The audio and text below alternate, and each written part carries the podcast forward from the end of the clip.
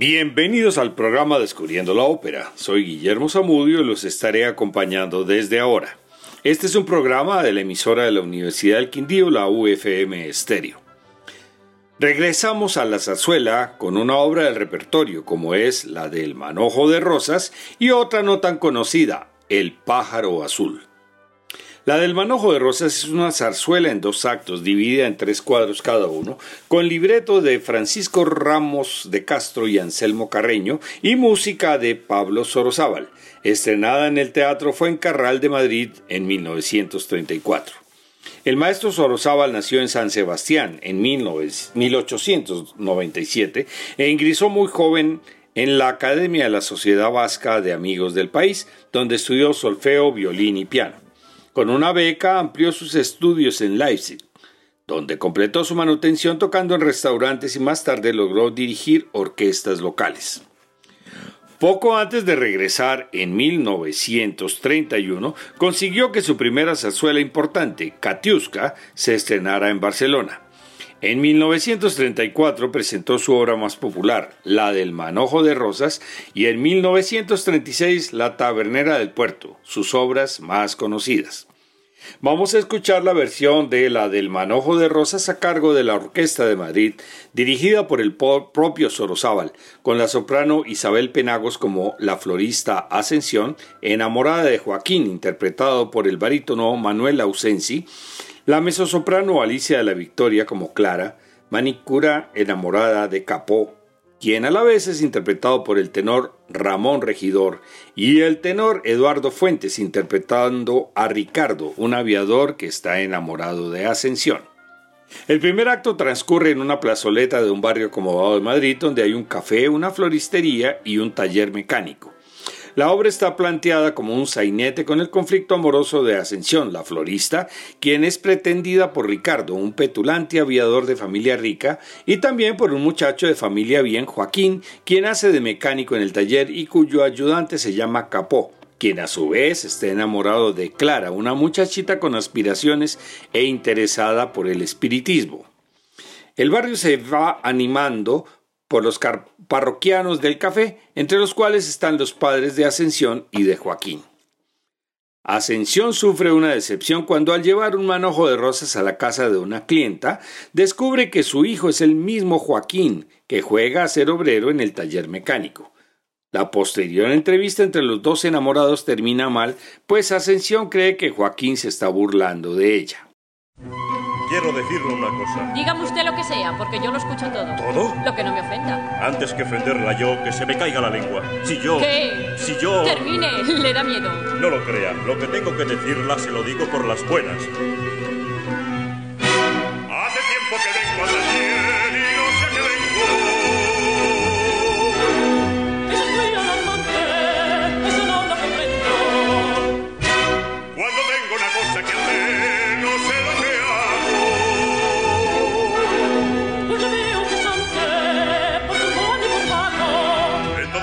este mes.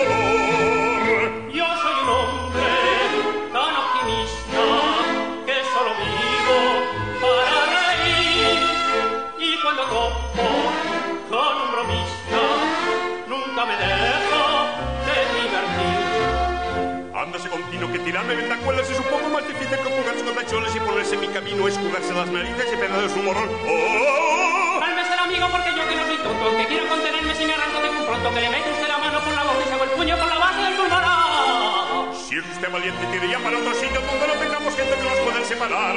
Yo soy un jabato que si alguno me ha escrito por mi madre que lo mato sin poderlo remediar. ¿Quiere usted venir? No, es que querer. Es que se aquí. Es que esa mujer. Usted es un cobarde, pedante, es idiota, cretillo, gran fantasma, bandido del todo,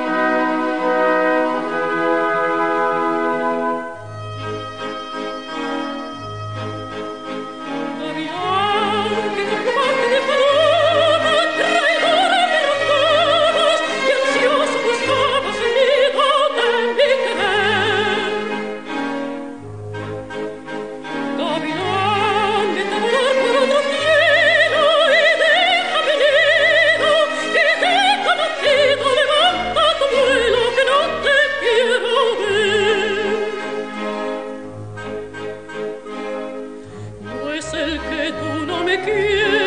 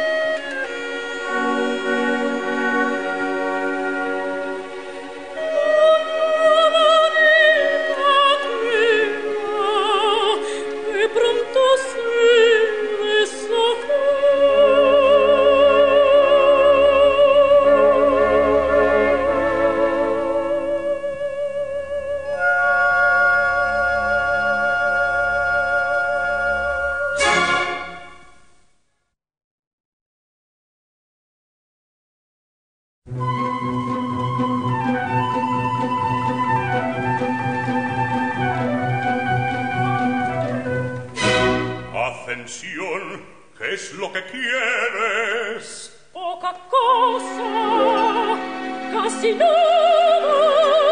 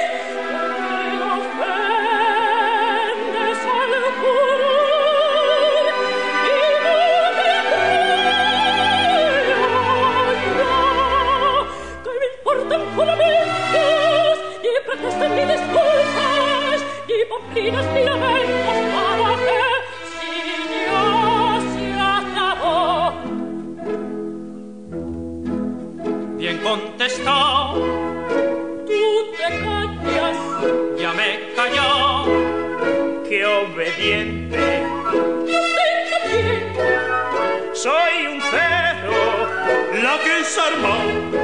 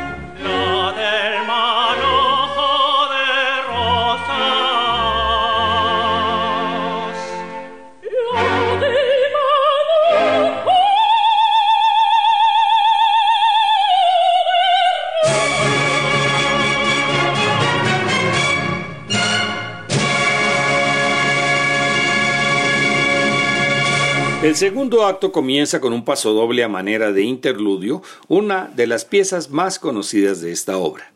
Ha pasado un tiempo y ahora la florista es Clara, quien, mientras Capó ha perdido su trabajo. Ascensión y su padre han cobrado una herencia después de un largo pleito y ahora visten con elegancia. En cambio, Joaquín es un obrero de verdad por la ruina de su familia. Ricardo y Ascensión llegan a un acuerdo pues realmente no se aman. Por el contrario, Joaquín ha logrado terminar su carrera de ingeniero con un futuro prometedor y se reconcilia con Ascensión.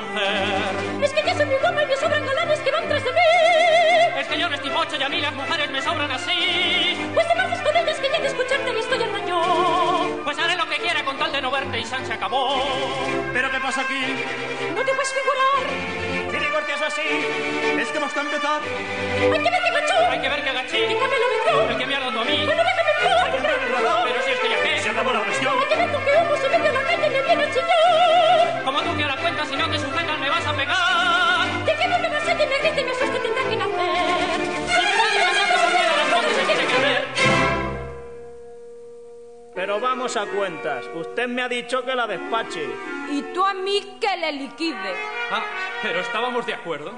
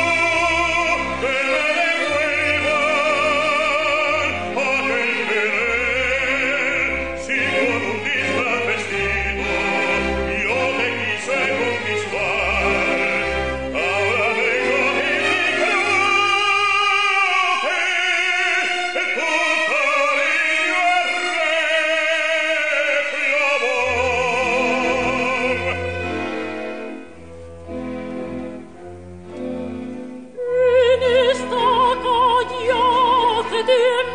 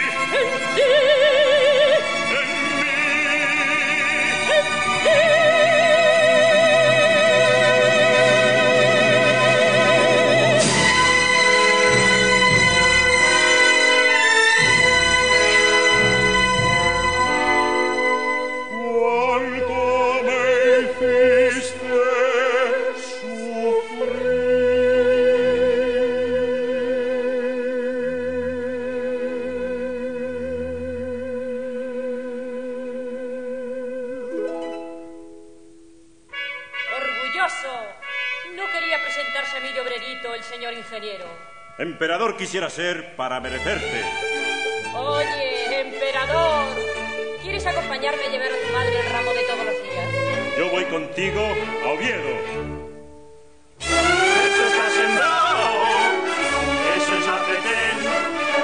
Al fin se han arreglado. ¿Andando? Andando, los dos juntitos. Pero las flores se las tiene que dar a mi madre, como siempre, la del manojo de rosas. Tiene carita de cielo,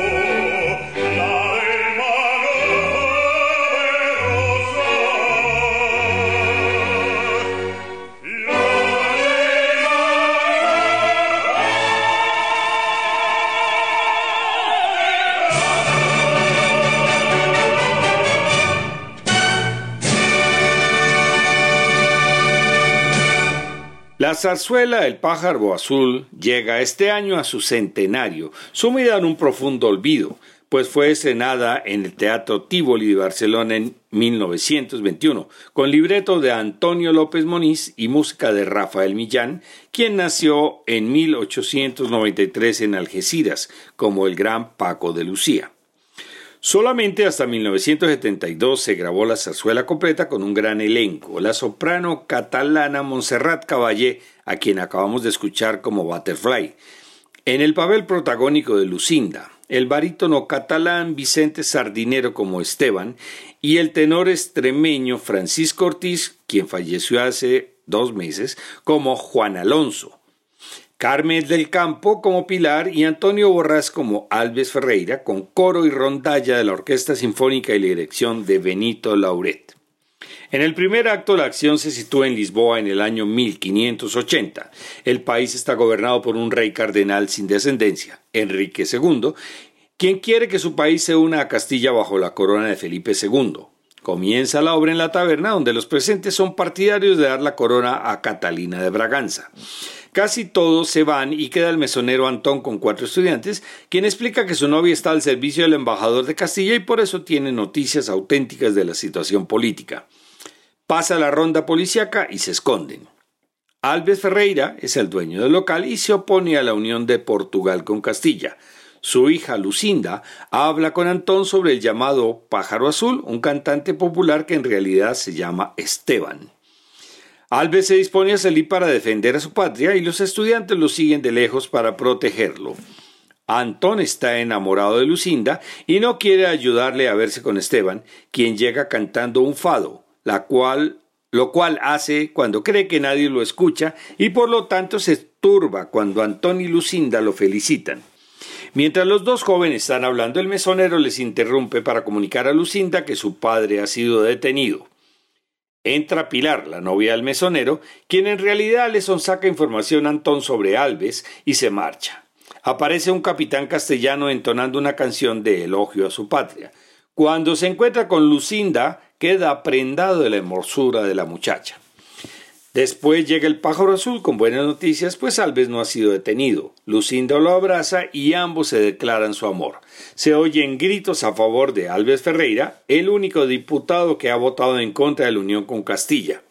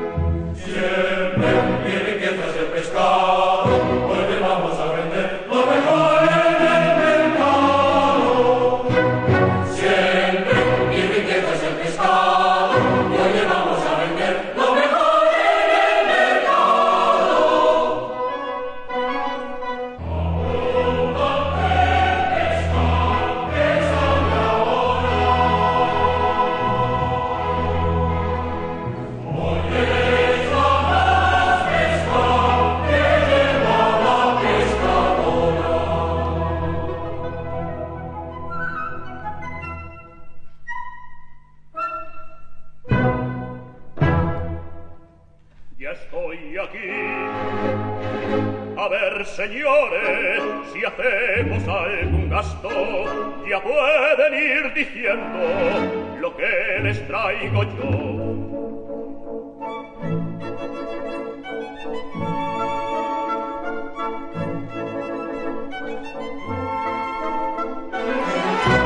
Con trampas me ha ganado y ahora sí que malas artes me querías emplear. Mentira, malandrín. Paga y calla y ruin. Pues así vas a cobrar. No te vale amenazar, señores, por favor, jugad mejor. Mentiste, vive Dios. Pues peguémonos los dos. No me vuelvas a ofender. A la calle Salamer, por Dios, defense ya de esa cuestión. Si no se pegan, yo los fiato ostino de corazón esta pendencia pronto dejéis que luego la ronda si vuelve a jugar ay si es de cajón ay si nos dan cajón.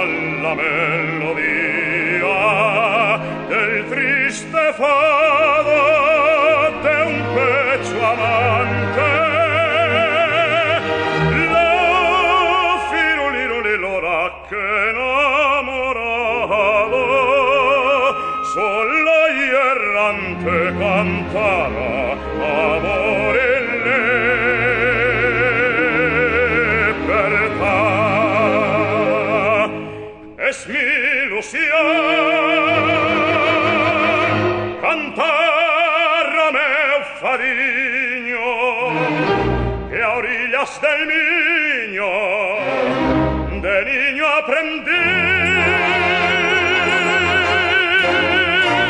Así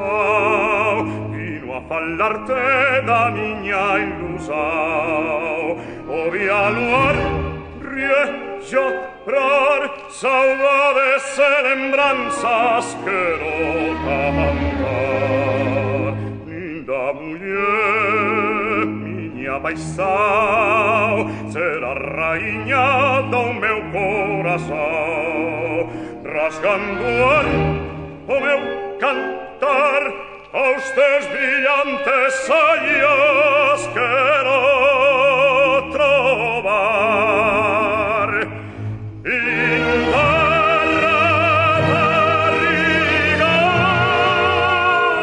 eu quero beber ya con los cantares que entona el trovador copula puedo algún día tus besos alcanzar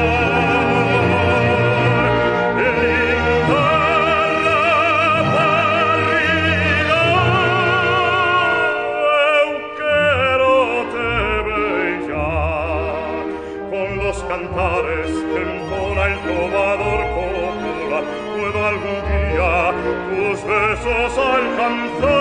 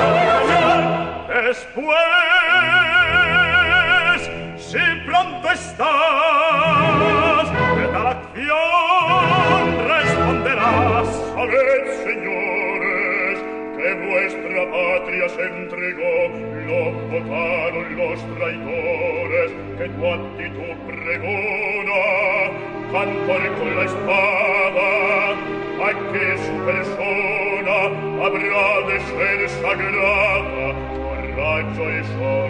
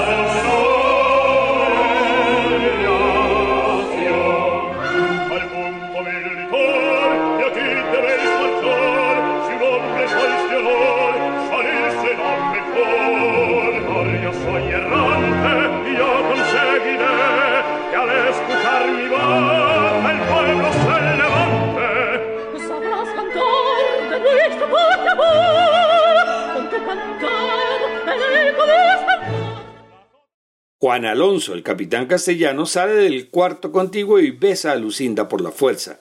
Todos esperan que Alves lo mate, pero él, muy ecuánime, afirma que si el capitán enemigo está solo y borracho, deben dejarlo marchar, lo cual todos permiten por respeto a Alves y estallan en gritos contra Castilla. El segundo acto comienza en las ruinas de un castillo vigilado por un centinela que es Antón. Lucinda añora la presencia de Esteban, pero llega Juan Alonso declarándose nuevamente a Lucinda con arrogancia y falta de tacto. Ercilia llama a Lucinda para que entre y luego queda con el capitán, pues es una espía castellana. Ambos se van, llega Alves Ferreira y luego Esteban, quien estaba prisionero pero se ha fugado con la noticia que hay un levantamiento preparado. Todos se retiran, pero Lucinda se queda con su amado y a lo lejos se escucha el canto de un pastor. En otro cuadro vemos una calle de Lisboa. Antón se lamenta que su novia lo ha utilizado para informar a los castellanos, pero por fortuna los portugueses han cambiado el sitio de reunión. Aparece en la taberna Pilar con otras muchachas para dar serenata a los chicos, quienes se han salido, no han salido por temor a ser detenidos. El último cuadro se desarrolla frente a la casa de Alves, quien comenta con Esteban que el ejército portugués ha sido derrotado por el castellano del duque de, Albo, de Alba.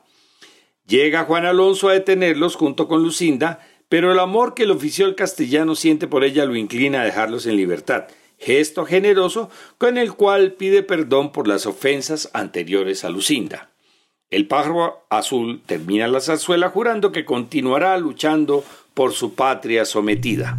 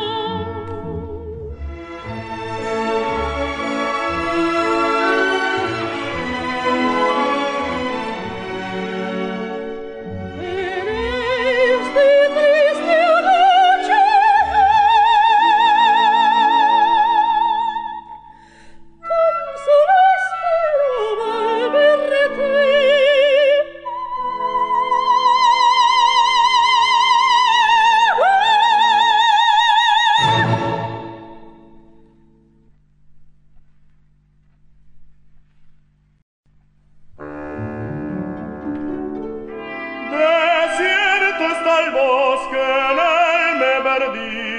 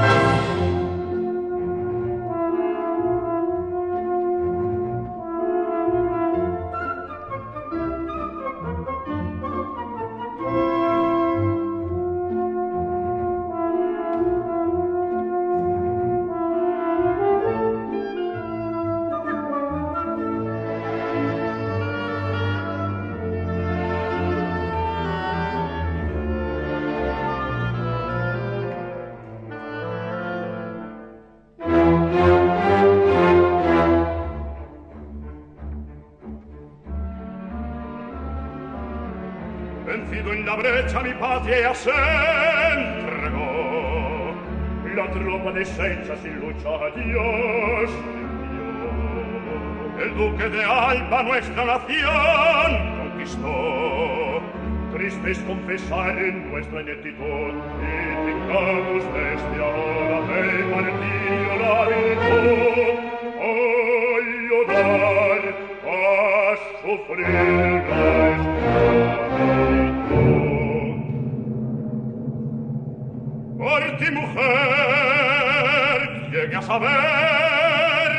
Y por favor, no he de sufrir el deshonor.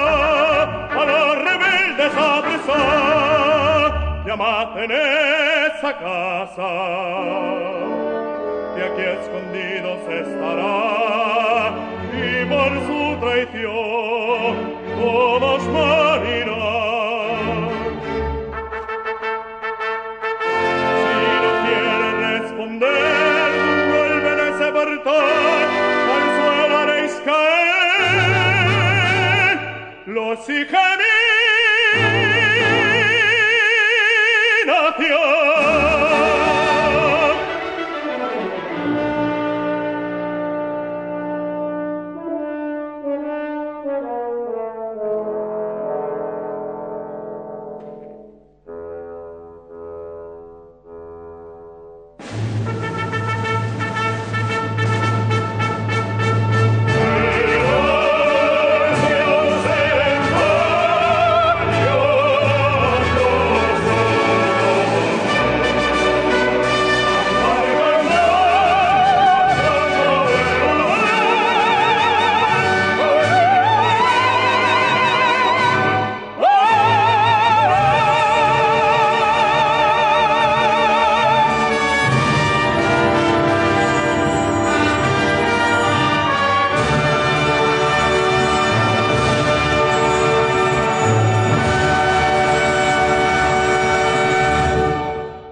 Como pudieron notar, el protagonista masculino en la zarzuela suele ser el barítono y no el tenor.